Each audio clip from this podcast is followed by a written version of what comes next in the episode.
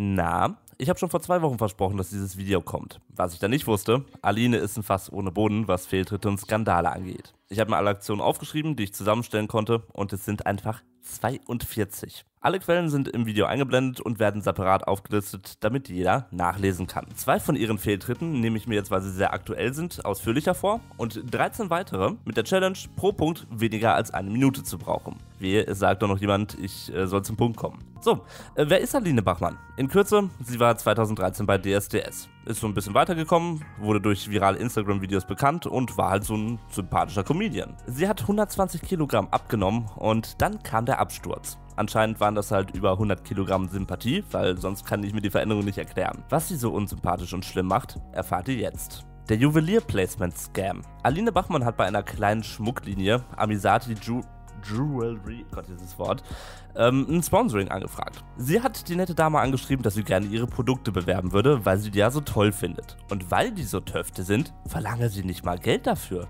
Sympathisch oder nicht? Die junge Dame hat sich so sehr darüber gefreut und gehofft, dass der Schmuck bei Alines Followern toll ankommt. Deswegen hat sie einfach mehr als geplant oben drauf gepackt. Naja, als Amisati Bachmann den Schmuck zugeschickt hat, wollte sie natürlich auch wissen, ey, yo, äh, wann machst du das Placement überhaupt? Ja? Aline antwortete ungefähr wie folgt: äh, Hoppala, da ist mir aber jetzt was dazwischen gekommen. Falls sie halt überhaupt geantwortet hat. Irgendwann fing sie nämlich an, die Schmuckhändlerin eiskalt zu ghosten. Das heißt, sie ignoriert Amisati ohne irgendeinen Grund anzugeben komplett weg. Ja. Wirkt fast so, als hätte sie nie vorgehabt, da ein Placement zu machen. Wirkt ein bisschen so.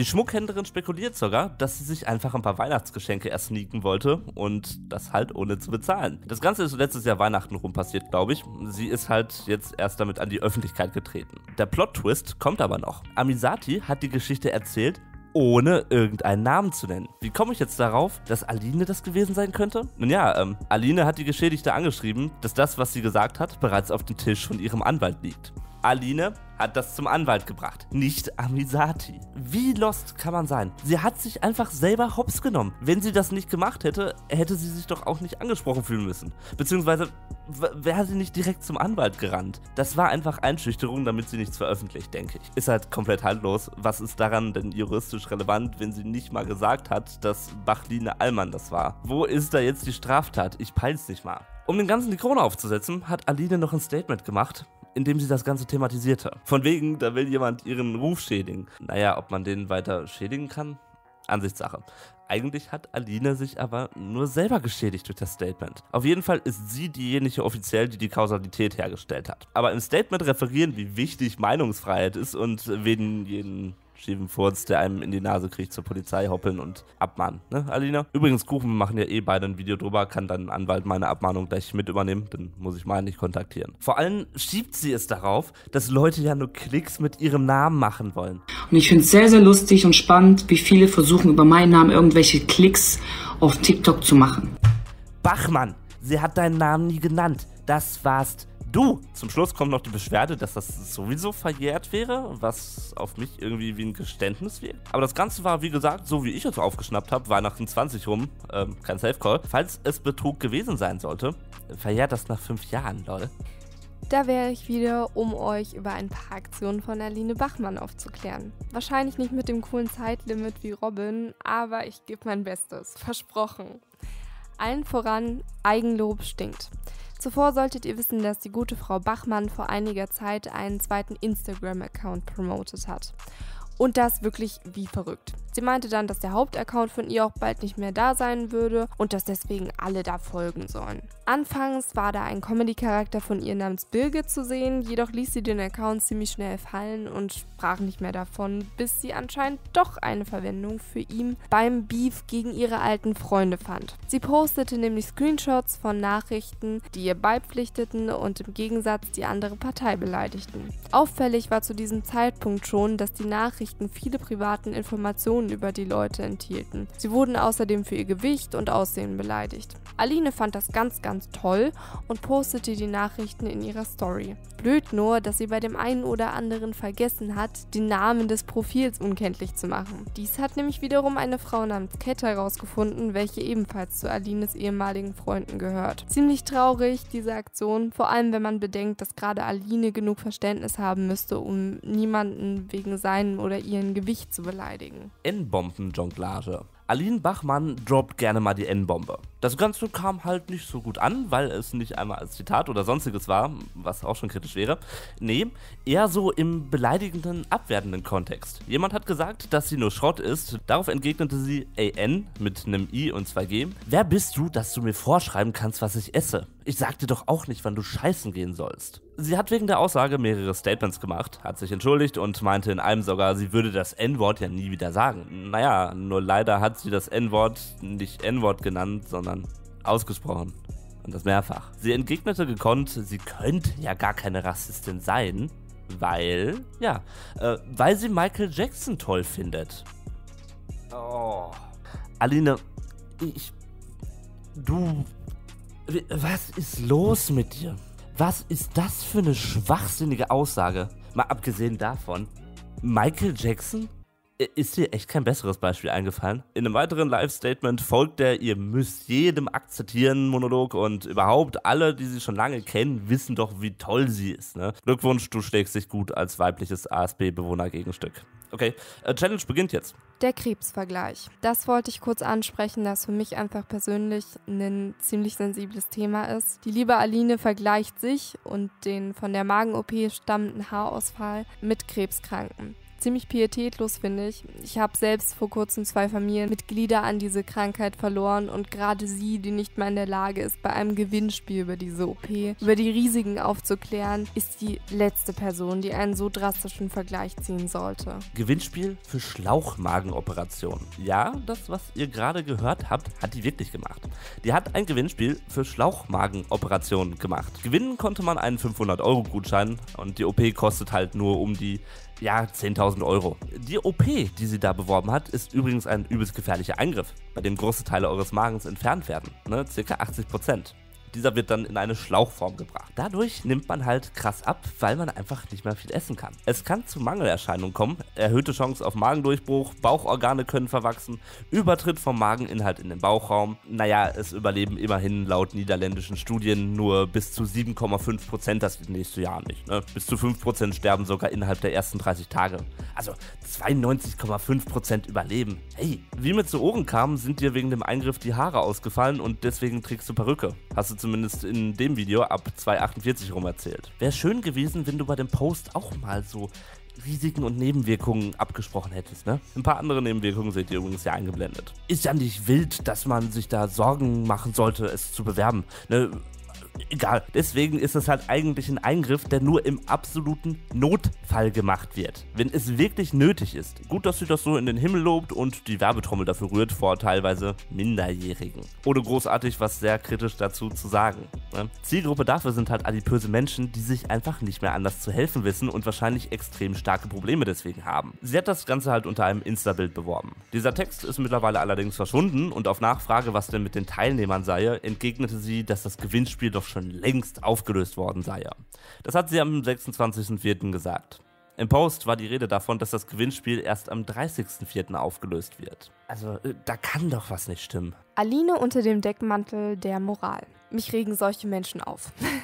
Wenn ihr bescheuerte Ansichten habt, dann seid doch wenigstens ehrlich und tut nicht auf moralisch. Für sowas gibt es bei unserer Influencerin einige Beispiele. Zum einen ihr ständiges Gebrabbel von Selbstliebe und Akzeptanz, lässt aber Eingriffe vornehmen, die mengenmäßig mit Shirin David vergleichbar wären. Und um nochmal an vorhin zu erinnern, bodyshamed sie ebenfalls andere. Ein anderes Thema wäre Verhalten gegenüber Mitgliedern der LGBTQIA Community. Ein Beispiel hierzu, äh, was wahrscheinlich alle mitbekommen haben sollten, war ihr Verhalten gegenüber Persia X, die Aline wiederholt mit Jan ansprach und sich weigerte, sie mit Lynn anzusprechen, da ihr Pass ja noch nicht geändert worden sei, was by the way schon längst der Fall war, aber das wäre auch schon so respektlos genug gewesen. Die nächsten Punkte rate ich etwas runter, bevor ich dann zu ihrer Musik komme. Illegales Glücksspiel auf TikTok. Wird ja immer besser, was? Alina hat auf TikTok ein Glücksspiel veranstaltet, das sie Gewinnspiel nannte. Man konnte teilnehmen, indem man ihr Geschenke schickt. Das ist auf TikTok das, was Barne auf YouNow sind, diesem räudigen, Pisse-Planschbecken für gescheiterte Streamer. Quasi umso mehr Geld du ihr schenkst, desto höher sind deine Gewinnchancen. Platz 1 wird fünfmal in den Lostopf geschmissen. Paragraph 3 Absatz 1 Glücksspielstaatsvertrag. Ein Glücksspiel liegt dann vor, wenn im Rahmen eines Spiels für den Erwerb einer Gewinnchance ein Entgelt verlangt wird und die Entscheidung über den Gewinn ganz oder überwiegend vom Zufall abhängt. Ich bin kein Jurist, aber hört sich ein bisschen so an, ne? Für Glücksspiele braucht man eine Sondergenehmigung des Landes, ansonsten ist es ein illegales Glücksspiel. Ob die die Genehmigung bei tollen Preisen wie einer Box mit ihrem Buch und einem Oreo-Keks bekommt, ist halt die andere Frage. Na gut, für den Keks würde ich da vielleicht wirklich mitmachen. Wenn sie die Genehmigung hätte, müsste sie wissen, dass sie die Pflicht dazu hat, die Teilnehmer über das Gewinnspiel aufzuklären und dafür zu sorgen, dass alle über 18 sind. Auf TikTok über 18. Ähm, hat sie das gemacht?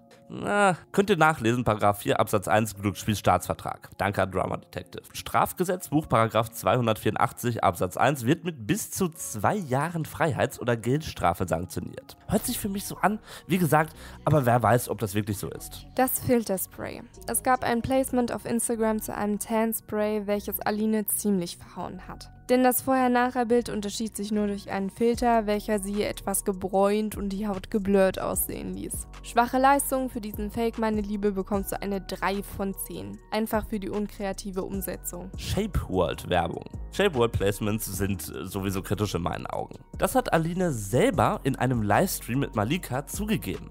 Aber sie wusste ja gar nicht, dass es doof ist, ne?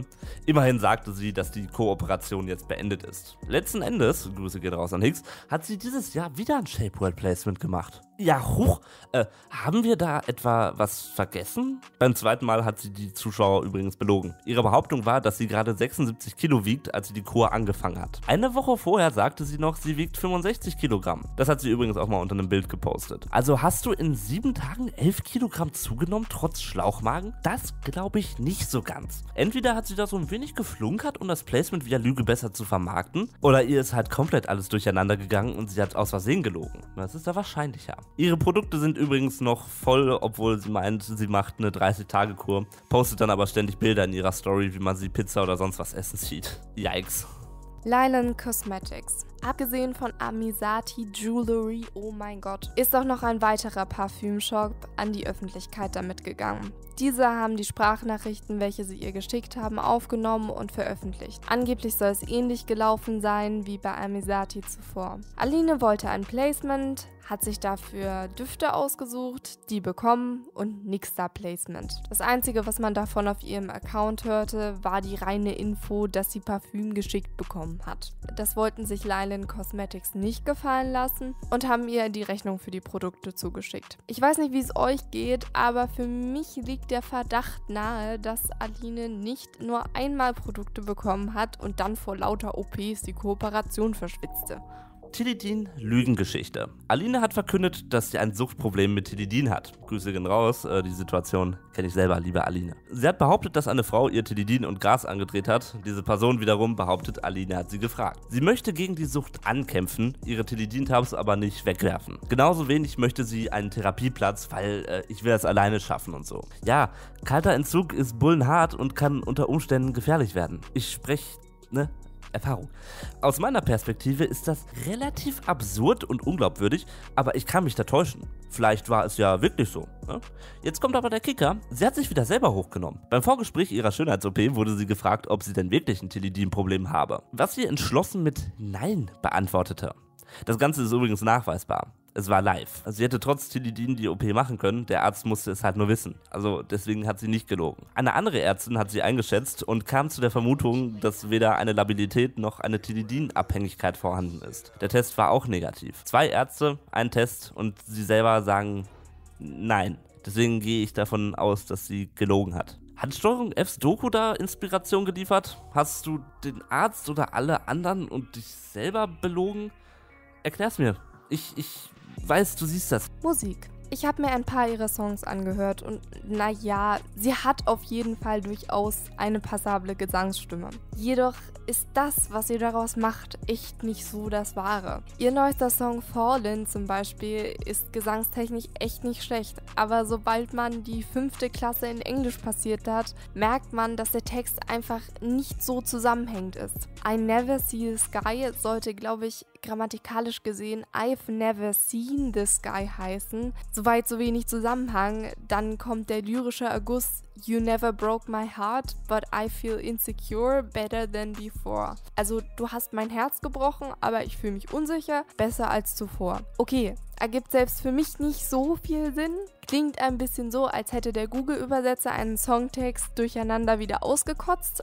Sie springt weiterhin oft zwischen den Zeitformen und das klingt einfach insgesamt einfach nicht rund. Ihr vorletzter Song Sünde war mehr eine Loredana-Parodie als ihr wirklicher Versuch, diese humoristisch darzustellen. Deutschrap liegt der Bachmann einfach nicht und auf jeden Trend aufzuspringen bringt es einfach nicht. Sonst klingt das halt einfach, als hätte sie ins Mikro gehaucht und von der Autotune draufgepackt. Was sie dann mit der eigentlichen Parodie sagen wollte, verstehe ich nicht so ganz, denn mehr als eine Perücke aufhaben, hat mich da nicht an Loredana erinnert. Ihre Musik ist für mich nur ein weiteres Beispiel, wie sie aus sich selbst weniger macht, als, als eigentlich möglich wäre. Stattdessen sammelt sie Anzeigen und Instagram-Blogs wie Briefmarken. Ja. Die Geschichte ist nicht bewiesen. Ich greife hier nur auf, was drei ihrer ehemaligen Freunde an die Öffentlichkeit gebracht haben. Weder behaupte ich, dass das mal so passiert ist, noch habe ich dafür sichere Beweise. Indizien sind nun mal keine. Über Aline Bachmann ging vor einiger Zeit eine Todesmeldung um. Die wurde allerdings verständlicherweise gelöscht und ich kann die jetzt nicht mehr finden. Die Meldung ging aber damals richtig viral. Die wurde sogar, glaube ich, an Tag 24 geschickt. Von ihrer Seite war, als das passiert ist, auch erstmal Funkstille. Einige Zeit später, 13 bis 16 Stunden, meiner Meinung nach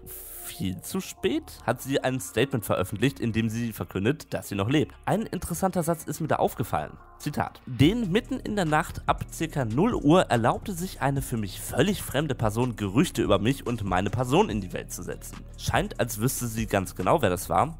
Sie kennt ja die Uhrzeit und weiß, dass es ein fremder Mensch war. Normalerweise outcallt Aline sofort alles in ihrer Story und prahlt mit den Anzeigen, die sie macht. Warum hier nicht? Ich habe eine potenzielle Antwort drauf. Potenziell, ne, die Personen könnten gelogen haben. Ein paar alte Freunde von ihr haben letztens veröffentlicht, dass sie selber diese Gerüchte in die Welt gesetzt hat und Tag 24 kontaktiert habe.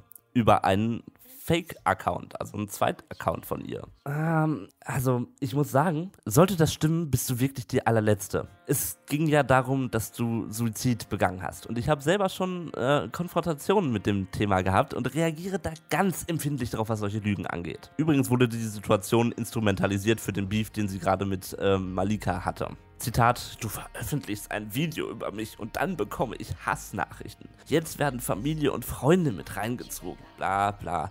Wie unmenschlich du bist, blubber blubber. Wo ist dein Herz? Jo, Aline. Das war's mit dem Video. Wenn es euch gefallen hat, warten auf euch noch 27 weitere Gründe. Unter anderem bewiesener Hausfriedensbruch, widerliche Bettelei auf TikTok, hinterhältige Smile Secret Werbung, Erpressung, Ausbeutung von Eingeschränkten und vieles mehr. Tschüss.